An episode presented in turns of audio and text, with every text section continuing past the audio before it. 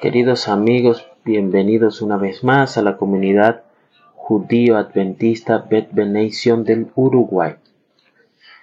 Vamos a compartir contigo la Parashá Kitisa, el resumen de la Parashá. En nuestras dos últimas lecturas, es decir, la Parashá Terumá, la Parashá Texabe, encontramos a Moshe en el monte Sinai, recibiendo la visión del santuario, es decir, el Mishkan o el tabernáculo, como por supuesto todos los muebles que van a contener este lugar. En esta porción que nosotros leemos esta semana, Kitisa, Hashem ordena que todos los hombres israelitas mayores de 20 años paguen un impuesto para el mantenimiento del santuario. Cada uno dará un rescate, es decir, un cofer, por su vida al Señor. ¿no? Ahí encontramos en Shemot capítulo 30, 12. Después de que se establece o se define este impuesto, el Señor va a comenzar a describir algunos elementos adicionales que van a ser necesarios para el servicio sacerdotal en el santuario. Es decir, vamos a encontrar dentro de la Parashakitisa otros objetos como el lavabo de cobre, el aceite de la unción este, que se va a utilizar Mm, para ungir los utensilios y tanto a Moshe como sus hijos, a, perdón, Aarón y sus hijos. Y luego vamos a tener también el incienso que va a ser usado para el altar de oro en el lugar santo.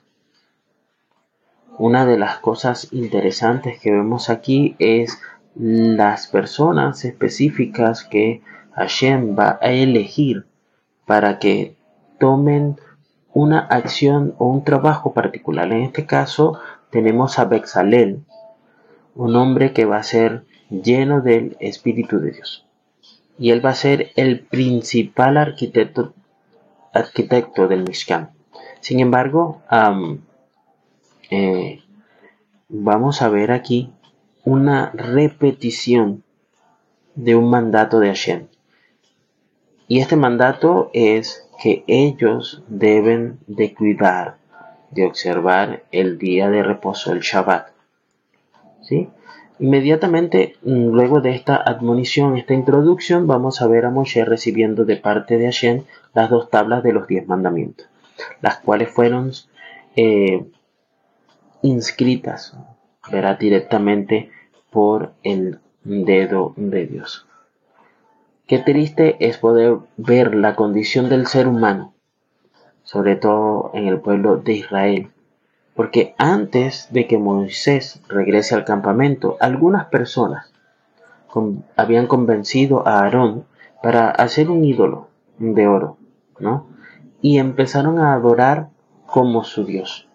No solamente hicieron esto, sino que dijeron, este recién construido, recién sacado del horno, es quien nos sacó a nosotros de Egipto. Por eso Dios toma esto como una traición y amenaza con destruir a todos y darle a Moshe una nueva, mm, un nuevo comienzo. Es decir, va a levantar un nuevo pueblo. Me imagino a Moshe bajando, corriendo por la montaña con las tablas en la mano, y al acercarse y ver a la gente bailando alrededor de un ídolo, rompe estas tablas eh, delante de, ellos. Rompe las tablas, se acerca a ellos.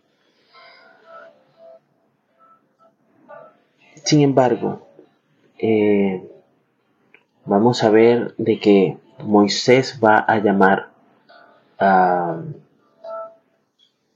quienes estén del lado de Dios y condujo a los levitas a matar unos tres mil de estas personas que encabezaron esta idolatría. Dios es maravilloso, querido amigo, y vemos cómo Moisés regresa nuevamente a la montaña. Le ruega a Dios para que reafirme su pacto.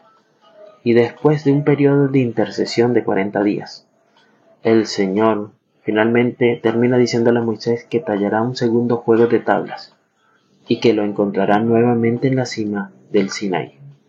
Cuando Moisés se encuentra con el Señor en un estado de quebrantamiento, de perdón, vemos entonces cómo su rostro comienza a brillar con gloria. Una gloria que predice el pacto de la misericordia y gracia de Dios que vendría más adelante con el Mashiach.